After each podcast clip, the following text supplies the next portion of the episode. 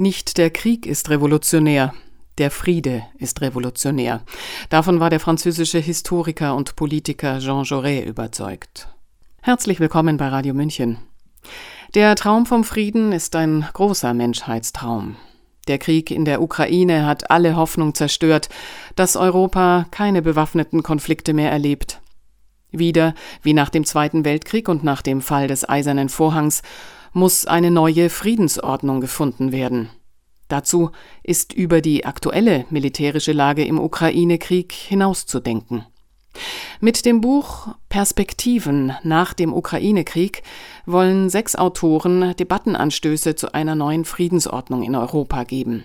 Darunter Julian Nieder-Rümelin, Professor am Seminar für Philosophie der LMU München, Kulturstaatsminister im ersten Kabinett Schröder, Direktor am Bayerischen Institut für digitale Transformation sowie Vorstand der Parmenides Foundation. Mit ihm sprach Radio München Autorin Sylvie Sophie Schindler und wollte zunächst wissen, welche Kriegserfahrungen er mit in die Debatte bringt.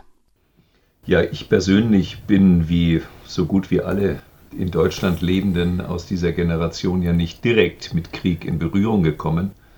Die nächste Kriegserfahrung für uns alle waren die Balkankriege. Wer hätte gedacht, dass es in Europa nochmal Kriege gibt? Das war ja noch näher dran geografisch als der Krieg jetzt in der Ukraine. Aber wir waren natürlich in dieser Generation konfrontiert mit dem Bewusstsein, es kann jederzeit zu einer vielleicht die Menschheit vernichtenden oder jedenfalls weitgehend vernichtenden nuklearen Auseinandersetzung zwischen den beiden großen Blöcken Warschauer Pakt und NATO kommen. Und das hat diese Generation, die vor 1990, also vor dem Ende der Sowjetunion sozialisiert worden ist, sehr stark geprägt. Ich war auch selbst engagiert in der Friedensbewegung gegen die Nachrüstung damals, weil mir das auch als Destabilisierung vorkam. In den frühen 80er Jahren war diese Friedensbewegung sehr stark geworden. Ich war selber beteiligt an der Gründung eines kleinen Teils in der Friedensbewegung, Initiativkreis Neue Sicherheitspolitik und wundere mich jetzt so manchmal, dass auch diejenigen, die sich sehr stark friedenspolitisch engagiert haben, viele Lehren aus dieser Zeit offenbar nicht mehr beherzigen in der gegenwärtigen Debatte. Und das macht mir auch ein bisschen Sorge, wie rasch eine historische Erfahrung verloren geht. Wenn ich darf, bringe ich ein Beispiel, das geht nun sehr weit zurück, das betrifft nur noch die Älteren, die das persönlich erlebt haben. Das ist die Kuba-Krise 1962. Man weiß unterdessen, dass das in der Tat ganz kurz vor einem Nuklearkrieg stand. Die Nuklearwaffen waren schon auf Kuba stationiert. Die Militärs von Seiten der USA in der Executive Commission, also eine Entscheidungskommission, die der Präsident Kennedy damals eingerichtet hatte, waren für Invasion Kubas. Das hätte vermutlich zum Einsatz dieser Waffen geführt. Und Kennedy hat nur durch einen Trick verhindern können, sein Bruder wurde dafür auch eingesetzt, Bruder Robert, der Mitglied dieser Kommission war. Er hat nämlich den Brief, den Khrushchev ihm geschrieben hat, nicht dieser Kommission zur Kenntnis gegeben und hat sie auch im Unklaren darüber gelassen, dass die USA und Russland eine wechselseitige Vereinbarung trafen, nämlich Nichtstationierung und de facto Rückzug der Nuklearwaffen aus Kuba und Rückzug der in der Türkei stationierten amerikanischen Nuklearwaffen die Russland bedrohten, aus der Türkei. Und Kennedy hat Khrushchev gebeten, diesen zweiten Teil der Vereinbarung nicht öffentlich zu machen, weil er da in größte Schwierigkeiten innenpolitisch in den USA geraten wäre.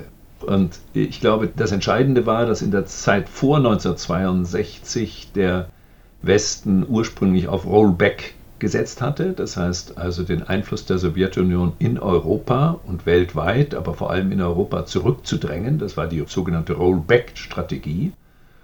Und ab 1962 war allen klar, man muss auf Stabilität achten, wenn Nuklearmächte eine so große Rolle spielen, eben damals Sowjetunion und die USA insbesondere, aber dann auch England und Frankreich und China. Das heißt, man muss alles unterlassen, was dazu führen könnte, dass es zu einer direkten Konfrontation von Nuklearmächten kommt. Also Sie haben also ein Bewusstsein, wie fragil Frieden ist und wie bedrohlich Dinge sind, die andere gar nicht als bedrohlich empfinden. Also es ist ja auch also eine Generationenfrage. Ich glaube schon, völlig verständlich. Ich meine, wer nach 1990 politisch sozialisiert worden ist, der hat die Erfahrung gemacht. Da gibt es noch eine Supermacht, das ist die USA. Es gibt Russland, sozusagen als Nachfolgestaat der Sowjetunion, wesentlich geschrumpft gegenüber der Sowjetunion, ökonomisch erstmal schwach, mit größten Problemen, innenpolitischen, sozialpolitischen Problemen. Gut, dass Russland immer noch über Nuklearwaffen verfügte, das wusste man, aber das nahm niemand mehr besonders ernst. Das heißt, es schien, dass der Westen nicht nur die Auseinandersetzung gewonnen hatte, der großen beiden Blöcke, sondern dass der Westen jetzt die entscheidende Kraft ist, die die Weltlage gestaltet und die Weltordnung bestimmen kann. Und daraus rauszukommen und einzusehen, dass das unterdessen anders geworden ist, allein schon wegen China. China hat ungefähr dieselbe Wirtschaftskraft wie jetzt die USA. China rüstet massiv auf. China schafft Einflusszonen durch finanzielle und wirtschaftliche Abhängigkeiten auf der ganzen Welt, vor allem Seidenstraßenprojekte, aber auch in Afrika und anderswo. Das Spiel wie ich das in dem Buch formuliere, dieses Spiel, dass der Westen in der Tat für einige Jahre die Chance gehabt hätte, eine regelorientierte internationale Politik zu etablieren oder jedenfalls doch mit großen Aussicht auf Erfolg durchzusetzen. Diese Zeit ist vorbei. Dieses Fenster der Gelegenheiten, um das mal aus dem Englischen so zu übersetzen, Window of Opportunities, das ist jetzt wieder geschlossen. Und wenn wir mit unserer Außenpolitik dafür sorgen, dass Russland gar keine andere Chance mehr sieht, als sich gewissermaßen in die Arme Chinas zu begeben, China hätte massive Vorteile, weil die Militärmacht Russland sehr hilfreich wäre und die Rohstoffe, die Russland bietet, ebenfalls. Russland wäre dann nicht mehr so unabhängig, wie es sich gegenwärtig gibt, jedenfalls weil der Gigant China mit zehnmal so großem Bruttoinlandprodukt dann die Außenpolitik bestimmen würde, dann hätten wir wieder eine Blockspaltung wie nach dem Zweiten Weltkrieg, wobei der eiserne Vorhang dann sehr wahrscheinlich durch die Ukraine hindurchginge und nicht mehr durch Deutschland. Ich würde noch bei Ihrer persönlichen Prägung bleiben wollen erstmal. In Ihrer Familiengeschichte, inwiefern spielt da der Krieg eine Rolle, das Bewusstsein für Krieg und Frieden? Naja, wie immer gibt es ja auch Generationenzusammenhänge. Man weiß auch, wie stark das nachwirkt über die Jahre hinaus, selbst wenn dann die ältere Generation nicht mehr lebt, wie das in meinem Fall der Fall ist. Sowohl meine Mutter, die erst vor wenigen Jahren gestorben ist, als auch mein Vater, der 1996 gestorben ist, leben nicht mehr. Aber gerade dadurch, dass die Generationenfolge relativ groß ist, also der zeitliche Abstand groß ist, mein Vater ist Jahrgang 1910, er hat also als Kind den Ersten Weltkrieg erlebt und war den gesamten Zweiten Weltkrieg eingezogen als Soldat. Zunächst in so einer Intelligenzlereinheit, wie das damals hieß, in Frankreich. Das war offenbar nicht so dramatisch, aber dann eben in Russland, in russischer Gefangenschaft, aus russischer Gefangenschaft geflohen und halbtot dann zu Fuß bei seiner Mutter wieder in Starnberg damals angekommen. Der hat wenig erzählt vom Krieg. Ja, es gibt ja so dieses Klischee, der Großvater erzählt seine Heldentaten aus dem Krieg. Aber das wenige, was er erzählt hat, machte deutlich, dass das extrem traumatisch war. Also besonders diese letzte Zeit, einschließlich der Gefangenschaft. Er hat nicht geglaubt, dass er da lebend rauskommt und dass die Flucht gelingt. Er hat im Grunde damit gerechnet, dass das sein Todesurteil ist. Das wurde ihm dort auch so mitgeteilt, dass er dann nach Sibirien kommen wird und dass da aber der Tod auszuhalten ist, weil man da viel Alkohol auch trinken darf. Und mein Vater hat daraus eine bleibende Abscheu gegen alle auch Aufrüstungsmaßnahmen in Deutschland und so weiter entwickelt. Franz Josef Strauß, ungefähr derselbe Jahrgang, der hat einmal gesagt, ein Deutscher, der eine Waffe wieder in die Hand nimmt, der soll der Arm abfallen. Franz Josef Strauß, ein Konservativer aus der CSU, späterer Ministerpräsident. Also das ist schon eine generationsspezifische Prägung und das spielt dann auch für die nachkommenden Generationen sicher eine gewisse Rolle. Meine Großmutter ja, übrigens, wenn ja. ich das noch sagen mhm. darf, die war sehr aktiv. Also die Mutter meiner Mutter, Margarete Plöger, die hatte sich in, mit Heinemann zusammengetan und damals eben auch wegen der Wiederbewaffnung äh, dann gemeinsam versucht, dagegen zu halten war also in der damaligen deutschen Friedensbewegung schon aktiv. Und Sie haben ja auch erzählt, dass Sie in der Friedensbewegung aktiv waren. Ist Ihr Selbstverständnis in diesem Zusammenhang von sich selbst ein Pazifist zu sein? Ja, der Begriff, den muss man genau definieren. Also ich würde für mich persönlich sagen, ja. Aber es gibt natürlich auch gewissermaßen diese andere Perspektive, die besagt, wir müssen auch schauen, dass die internationalen Beziehungen stabil bleiben. Dazu gehört zum Beispiel aktuell meines Erachtens, dass Deutschland wieder in die Lage versetzt werden muss, sich selbst verteidigen zu können. Das ist übrigens ganz überwiegend unter Unionsministerpräsidenten vernachlässigt worden. Der Anbeginn ist nicht so sehr, dass man sagt Friedensdividende und wir investieren nicht mehr in die Bundeswehr. 50 Milliarden oder mehr sind eine Menge Geld, damit kann man was machen sondern es war die Ausrichtung auf internationale Interventionsstreitkräfte, also das Mitwirken an militärischen und nicht militärischen internationalen Interventionen, zum Beispiel in Afghanistan und anderswo, jetzt in Mali, diese völlige Umorientierung mit sich gebracht hat. Das heißt, die eigene Verteidigung spielte keine Rolle. Ich bin schon der Meinung, dass die Verteidigung des eigenen Landes auch im Sinne von struktureller Nichtangriffsfähigkeit, dazu hat Albrecht von Müller in dem Buch auch ein ganzes Kapitel geschrieben, ein Sicherheitsexperte, das Ziel sein muss. Das heißt aber, die Verteidigung muss immer stärker sein als der mögliche Angriff. Also alles, was für Angriff geeignet ist, ist schlecht. Alles, was für Verteidigung ausschließlich im Idealfalle, das ist natürlich manchmal fließender Übergang geeignet ist, ist gut. Ja, das stärkt die jeweilige Struktur und kann Sicherheit schaffen. Dennoch will ich dieser persönlichen Frage nicht ausweichen. Ich bin tatsächlich der Auffassung, dass jede Form von Krieg, selbst der Verteidigungskrieg, der völkerrechtlich legitime Verteidigungskrieg, uns mit ganz schwierigen ethischen Dilemmata konfrontiert. Auch in einem Verteidigungskrieg töte ich Menschen, Menschen, die nicht böse Absichten haben, sondern die nur ihre Pflicht tun als Soldaten zum Beispiel.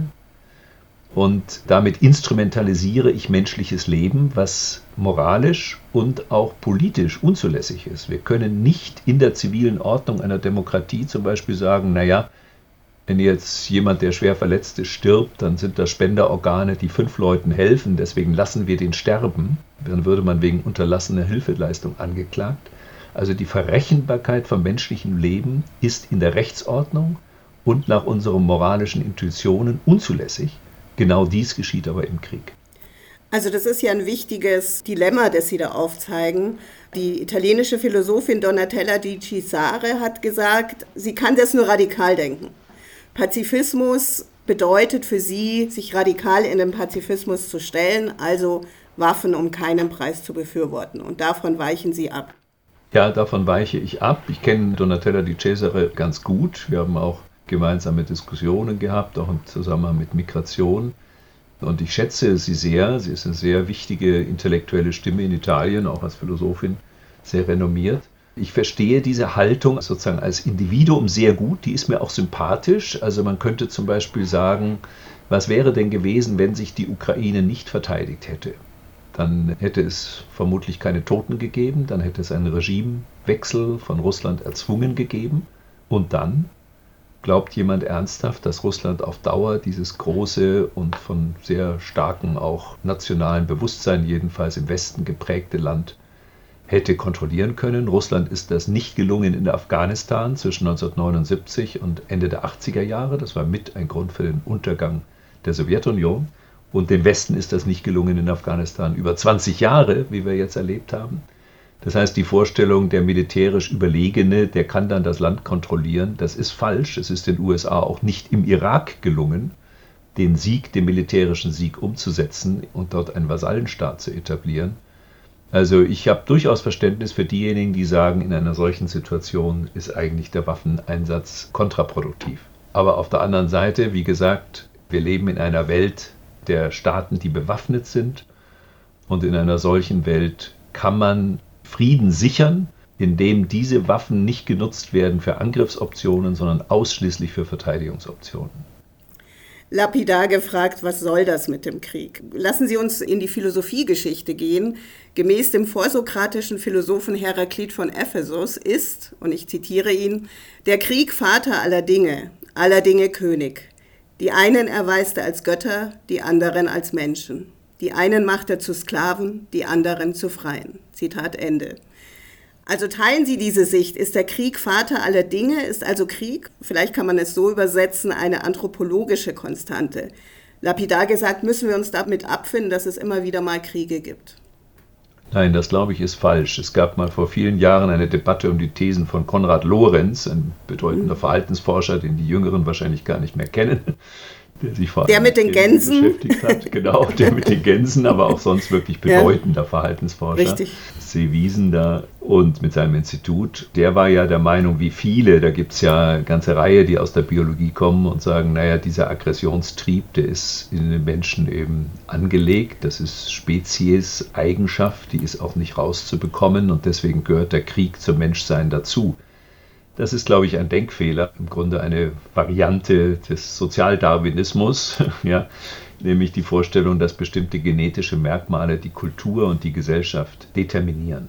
Und das ist so falsch. Es zeigt sich schon daran, dass zum Beispiel sogenannte autochtone Gesellschaften oder Ethnien, die also ohne Zivilisationskontakt leben, in der Regel sehr friedfertig, sogar ohne Gefängnisse und ohne Polizei miteinander umgehen und eben Krieg überhaupt nicht kennen. Krieg, also zwischen unterschiedlichen, da müssen die Interessenlagen erstmal kollektiv definiert sein und sie müssen aufeinandertreffen, um Krieg auszulösen.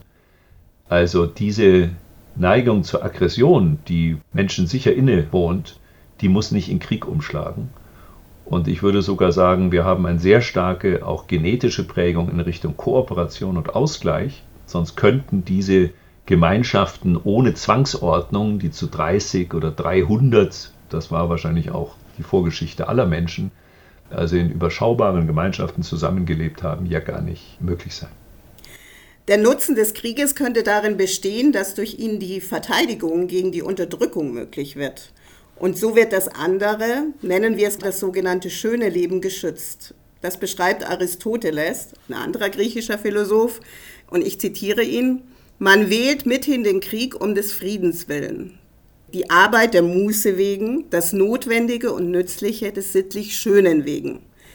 Denn man muss zwar arbeiten und Krieg führen können, aber noch mehr verstehen, Frieden zu halten und edler Muße zu pflegen. Zitat Ende. Also es geht darum, wie immer bei Aristoteles, das rechte Maß zu halten. Für ihn ist das gute Leben durch die anzustrebende Mitte zwischen den Extremen gekennzeichnet. Mhm. Also Aristoteles war ja als Meteuke, gar nicht als Vollbürger, wohnhaft in Athen und hat ja gewissermaßen mit seiner nikomachischen Ethik ein großes mhm. literarisches Denkmal der Poliskultur und speziell auch Athens hat ja auch viele Untersuchungen in anderen Stadtstaaten Griechenlands unternommen und das verglichen und so weiter. Aber Athen ist schon ein wichtiger Hintergrund für das, was er uns über die Poliskultur berichtet und was er auch philosophisch entwickelt, was das Zusammenleben der Menschen angeht. Und da ist die Lektüre eines wirklich faszinierenden Textes, Thukydides, der Peloponnesische Krieg, hochinteressant, weil dort wird genau diese Ambivalenz, die sich auch ein bisschen durch den Text, den Sie gerade zitiert haben, durchzieht, sehr deutlich. Da ist dieser berühmte Melia-Dialog, wenn man das nochmal nachliest, dem geht eine Totenrede voraus, in der also großartig das Freiheitsstreben der Athener und wie einmalig diese Stadt ist, so ein bisschen fühlt man sich fast an US-amerikanische Inauguralvorträge oder Reden erinnert, also das Einzigartige der sozusagen athenischen Kultur und der athenischen Stadt und der athenischen Leistungen und so weiter. Und die Ehrung der Toten, die dafür also im Krieg gezogen sind.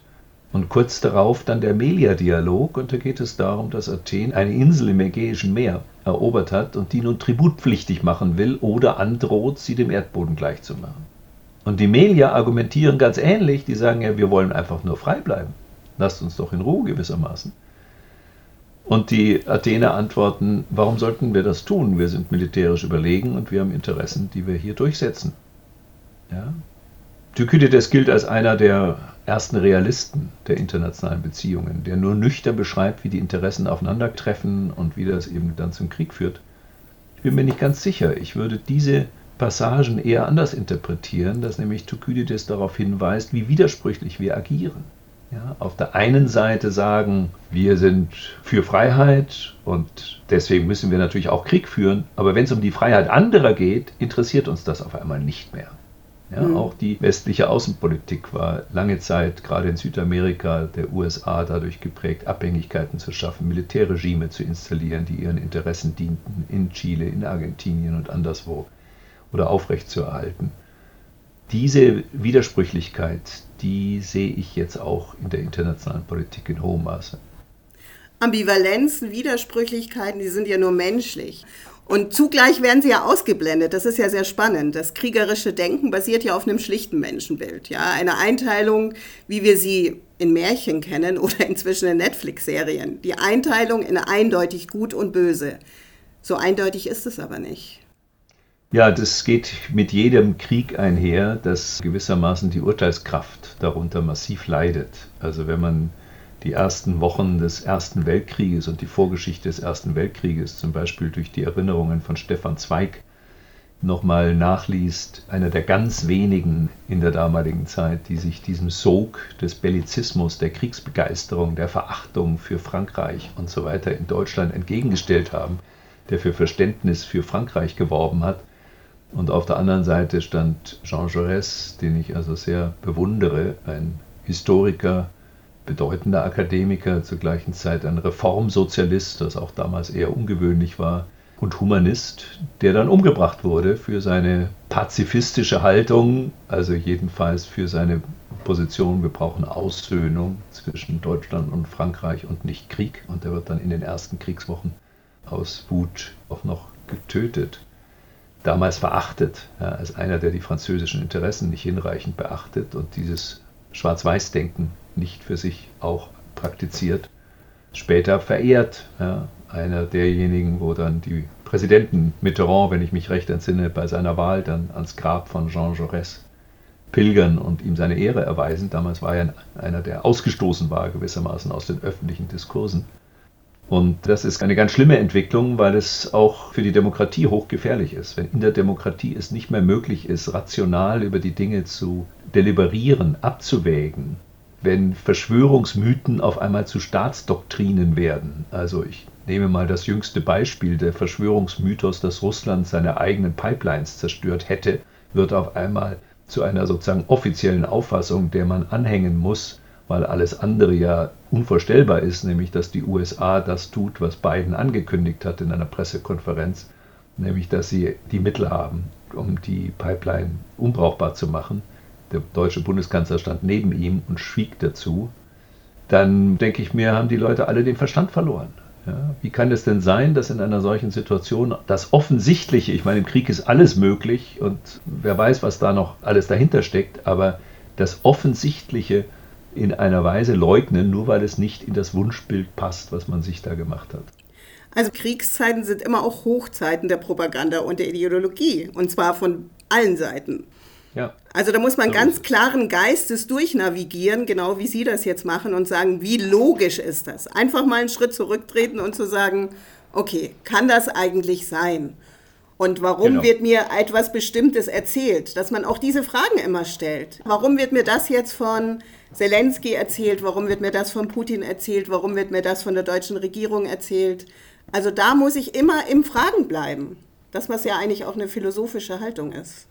Das ist eigentlich die Aufgabe der Philosophie in der Öffentlichkeit. Sie kann sich natürlich als reine Fachdisziplin zurückziehen und sozusagen die Fachdiskurse nur intern führen. Aber ich verstehe ja, wie Sie wissen, Philosophie etwas anders. Das heißt, die Philosophie geht in die Öffentlichkeit, sollte auch in die Öffentlichkeit gehen, sollte einen Beitrag zur Orientierung leisten, Urteilskraft leisten. So sehe ich jedenfalls meinen Job, wenn Sie so wollen, oder meine Aufgabe immer schon. Und das ist sehr schwierig in solchen Zeiten, in denen die Polemik und die Wunschbilder, die Wunschvorstellungen ganz massiv den öffentlichen Diskurs prägen. Und ich sage da vielleicht noch was Unbequemes dazu. Unbedingt unbequem. weil, ja, was, was ich vielleicht nicht sagen sollte, was andere sagen sollten. Aber es ist ja nicht so, dass ich erst jetzt anfange, politisch zu denken, sondern das hat sozusagen mein ganzes Leben begleitet. Ich habe mein politisches Engagement begonnen, als die damalige Studenten- und Jugendbewegung umzuschlagen drohte in einen Dogmatismus und auch in eine üble Militanz. Das war so in den frühen 70er Jahren, zeichnete sich das ab. An meiner Schule gab es eine rote Schülerfront, maoistisch gesonnen, die dort eben sich zur Wahl stellte, gleich im Block als Kollektiv und nicht individuell. Und ich, der im weitesten Sinne auch sich als politisch links einordnen würde gegen Kernenergie und gegen Nachrüstung und gegen Krieg und für Ökologie und ökologische Transformation, habe dann gesagt, nein, das ist ganz schlimm, was hier sich entwickelt und du musst da versuchen, das Deine zu tun, dass das nicht so weitergeht und habe dann kandidiert als Schulsprecher und habe dann in einer turbulenten Versammlung aller Schüler, das war noch eine Jungschule, dann auch diese Auseinandersetzung gewonnen. Und das zieht sich so durch, dass es immer wieder, wie soll ich sagen, ich im Rückblick sagen muss, ich habe es richtig eingeschätzt. Ja. Bis hin zu der Rolle, die in der Entspannungspolitik die Idealisierung der DDR gespielt hat. Ich war sehr für Entspannungspolitik, aber gegen eine Idealisierung und Verniedlichung einer Diktatur, einer üblen Diktatur, die ihre Republikflüchtlinge an der Mauer erschießt. Da wurde ich als Antikommunist deswegen beschimpft meinetwegen, da bin ich eben Antikommunist, ich bin eben gegen Diktaturen immer gewesen. Und wenn ich dann heute von denjenigen kritisiert werde, die damals Maoisten waren, reihenweise sind das nämlich gegenwärtig Lautsprecher in dieser Debatte, Ralf Füchs, Gerd Köhnen, Karl Schlögel, auch der baden-württembergische Ministerpräsident Kretschmann, Bütikofer, waren alles K-Gruppler, waren alles Mitglieder von Gruppen, die Mao oder gar Pol Pot als Ideale hatten und die die Kulturrevolution, die 20 Millionen Tote mit sich brachte, für richtig hielten und die sich vorstellten, was sie tun nach der Revolution, wer an die Wand gestellt wird und wie sie also die proletarische gewaltsamen Umsturz in Deutschland organisieren würden. Ausgerechnet von denen soll ich mich jetzt belehren lassen, was die Verteidigung von Demokratie und Freiheit bedeutet und dass wir im engen Schulterschluss mit den USA vorgehen sollten, dann werde ich, sagen wir mal, etwas unruhig und sage mir, Menschen, die als Erwachsene, nicht als Kinder, als Erwachsene in der Weise sich politisch geirrt haben, die sollten sich etwas mehr zurückhalten mit öffentlichen Äußerungen. Hm ein falsches Verständnis von Demokratie ist und es ist trotzdem sehr breitfällig gestreut, dass es sowieso ein Selbstläufer ist oder jetzt ist es gesetzt, ja. Also wir sind ja stets aufgerufen, der Losung der Aufklärung zu folgen, sapere aude. Also auch wieder das in ein Bewusstsein zu bringen. Also Dem Diktatur ist für mich was Statisches, was festgezimmert ist, ja. Aber Demokratie bedeutet ja Bewegung. Demokratie bedeutet Bewegung, bedeutet Offenheit. Da hat Karl Popper völlig recht, auch viel kritisiert von links, die offene Gesellschaft und ihre Feinde. Er hat da manches überzeichnet, aber im Kern das richtig analysiert das Alternativbild einer geschlossenen, gesteuerten Gesellschaft. Auch Platon ist da ein Sündenfall bei einer aller Bewunderung für seine philosophische Kompetenz. Aber in der Politeia gibt es genau diese Elemente einer kontrollierten Staatlichkeit, bei der der freie Meinungsaustausch unterdrückt wird, in der Künstler vertrieben werden, weil sie diese Einheitlichkeit stören könnten und so weiter. Und das zieht sich in der Tat dann durch. Also bei Popper ist es ja vor allem die Kritik an Platon, Hegel und Marx. Marx kommt da noch am besten weg von den dreien. Und in der Tat ist die Demokratie auf diese Offenheit, Pluralität der Auffassungen, Respekt des alltäglichen Umgangs miteinander, eine Zivilkultur der Akzeptanz von Unterschieden und des Aushaltens. Toleranz ist ein ganz wichtiges Prinzip, das wird oft abgewertet und gesagt, tolerare heißt ja nur aushalten. Ja, genau, aushalten, das Aushalten von Meinungsverschiedenheiten ohne zu diffamieren, ohne zu unterdrücken, ohne Cancel Culture. Das ist ganz wesentlich. Und wir haben gegenwärtig eine Bedrohung der Demokratie, die kommt jetzt überwiegend von rechts, aber nicht nur, sie kommt gewissermaßen auch aus den linken teilweise auch den linksliberalen Milieus, nämlich eine Verengung des Meinungskorridors, eine Ausgrenzung von abweichenden Meinungen, Diffamierung von abweichenden Meinungen, nicht nur in dieser Phase sozusagen des Krieges vor der Haustür, sondern das hat eine längere Vorgeschichte, vor allem in den USA, die weit zurückreicht, die ich damals als Gastprofessor 1991 schon sehr stark gespürt habe. Das ist ein Mangel an Zivilkultur, führt am Ende zur Erosion der Demokratie. Sie äußern in Ihrem Buch Perspektive nach dem Ukraine-Krieg ein großes Unbehagen angesichts der Tatsache, dass keine langfristigen, nicht einmal mittel- oder kurzfristigen Perspektiven für die Zeit nach dem Krieg in Deutschland, Europa oder den USA erkennbar sind. Dieses Unbehagen dürften viele teilen und sie verweisen auch auf Henry Kissinger, der in einem Interview mit dem Wall Street Journal am 15. August 2022 sagte, Zitat, wir stehen am Rande eines Krieges mit Russland und China in Fragen, die wir zum Teil selbst verursacht haben, ohne eine Vorstellung davon zu haben, wie das Ganze enden wird und wozu es führen soll. Zitat Ende. Welcher Appell, Herr Niederrümelin, folgt aus diesem Unbehagen? Ja, wir müssen uns überlegen, wo wollen wir eigentlich hin? Also ich meine, Kissinger hat auch eine schlimme Rolle gespielt, also in der Auseinandersetzung, kriegerischen Auseinandersetzung in Vietnam und in Kambodscha. Aber er ist einer der klügsten Analytiker der internationalen Politik. Er ist absolut scharfsinnig und ob er 99 ist oder jünger, ist da ganz irrelevant. Er scheint mir genauso präzise zu sein in seinen Urteilen, wie das früher auch war. Und das sollte man durchaus ernst nehmen. Das ist ja nicht nur Kissinger, das ist John Mersheimer, das ist George Kennan, um mal zwei zu nennen, die immer antikommunistisch agiert haben. Das ist Geoffrey Sachs, der ganz massiv die westliche Politik als mitverantwortlich für diese krisenhafte Zuspitzung kritisiert hat.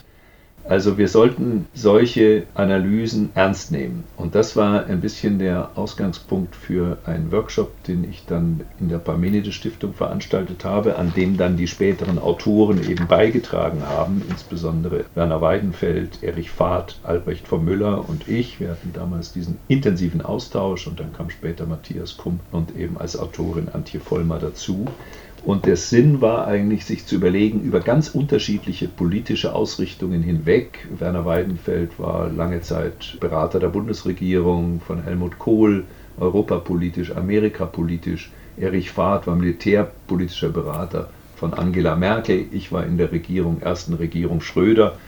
Albrecht von Müller hat zusammen mit Karl Friedrich von Weizsäcker sich um sicherheitspolitische Strategien und so weiter gekümmert und da wichtige Konferenzen und Tagungen vorbereitet. Also wir hatten ein wirklich breites Spektrum und wir waren uns einig, dass es erforderlich ist, um aus diesem jetzigen Konflikt angemessen rauszukommen, sich Gedanken zu machen, wie soll denn die Welt nach dem Ende dieses Krieges aussehen und Europa und welche Rolle spielt da spezifisch Europa. Das war der Ausgangspunkt und bei allen Unterschieden gab es hinreichend viel Gemeinsamkeiten ich habe versucht, die Sache dadurch zu strukturieren, dass ich mal fünf Szenarien entwickelt habe, die auch diesem Workshop dann zugrunde lagen. Nämlich einmal, wir sagen, es gibt nie mehr eine Kooperation mit Russland. Die Sanktionen werden verschärft und nicht abgemildert, unabhängig davon, wie das jetzt weitergeht.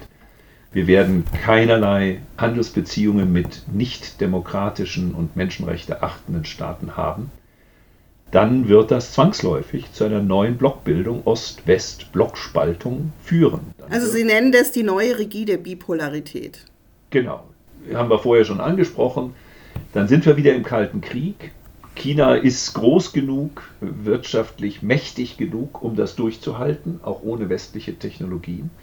China wird Abhängigkeiten nicht nur in der Region schaffen, sondern versuchen weltweit Abhängigkeiten zu schaffen. Dann haben wir wieder eine Ost-West-Spaltung, übrigens wahrscheinlich vor allem auf dem Rücken des globalen Südens, der jetzt schon massiv gelitten hat unter vielen Corona-Maßnahmen und jetzt noch mehr leiden würde, der jetzt auch leidet unter den ausgebliebenen Getreidelieferungen aus der Ukraine mit massivem Anstieg des Hungers. Die gesamte Hungerbekämpfung über 30 Jahre ist jetzt vernichtet. Wir sind wieder auf dem Niveau von vor 30 Jahren und das würde sich noch weiter verschärfen.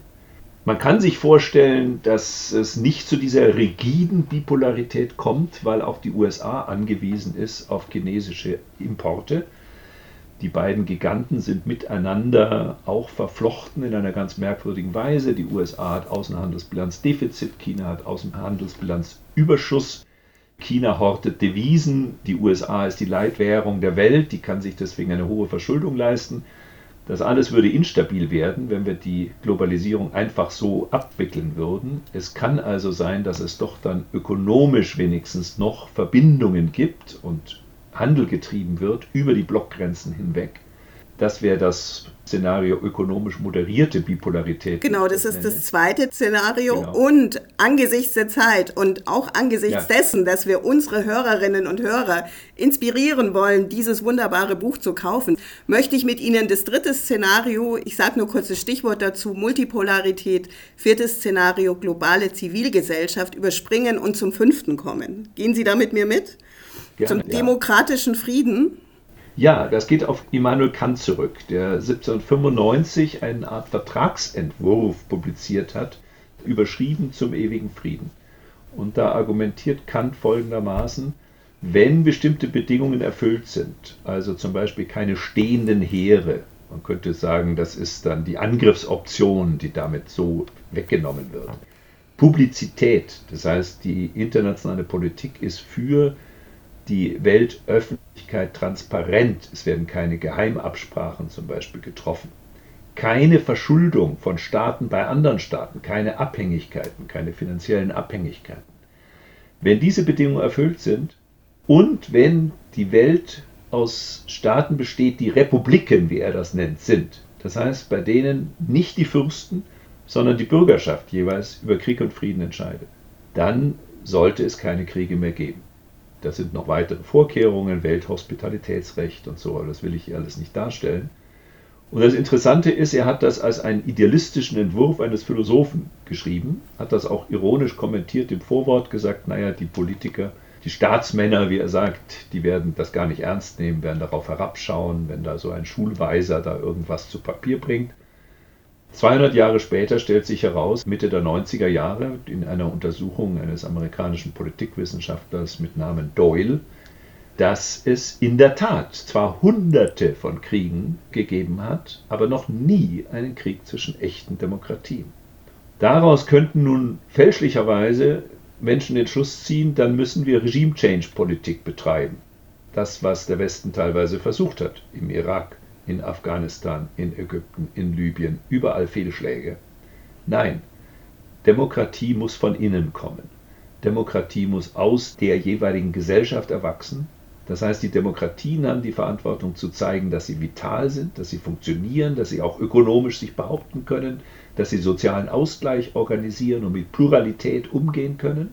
Und wenn das der Fall ist, dann besteht in der Tat die Hoffnung der Befriedung der Welt dadurch, dass die Demokratie als Staats- und Gesellschaftsform, als Lebensform, das ist auch eine Lebensform, wie gehen wir miteinander um, dann doch sich weiter, wie das lange Zeit der Fall war, von hoher Attraktivität ist und wir dann dadurch den Frieden sichern können sagt Professor Julian Niederrümelin von der LMU München, Kulturstaatsminister im ersten Kabinett Schröder, Direktor des Bayerischen Instituts für digitale Transformation und Vorstand der Parmenides Foundation. Sylvie Sophie Schindler sprach mit ihm anlässlich des Erscheinens von Perspektiven nach dem Ukraine-Krieg, in dem sechs Autoren Debattenanstöße zu einer neuen Friedensordnung in Europa geben wollen. Mit dem Appell, mit dem Appell, die Debatte zu versachlichen und der Dynamik der Konflikteskalation Besonnenheit entgegenzusetzen. Das Buch ist im Herder Verlag erschienen, hat 144 Seiten und kostet 16 Euro. Mein Name ist Eva Schmidt. Ich wünsche uns allen Frieden. Ciao. Servus.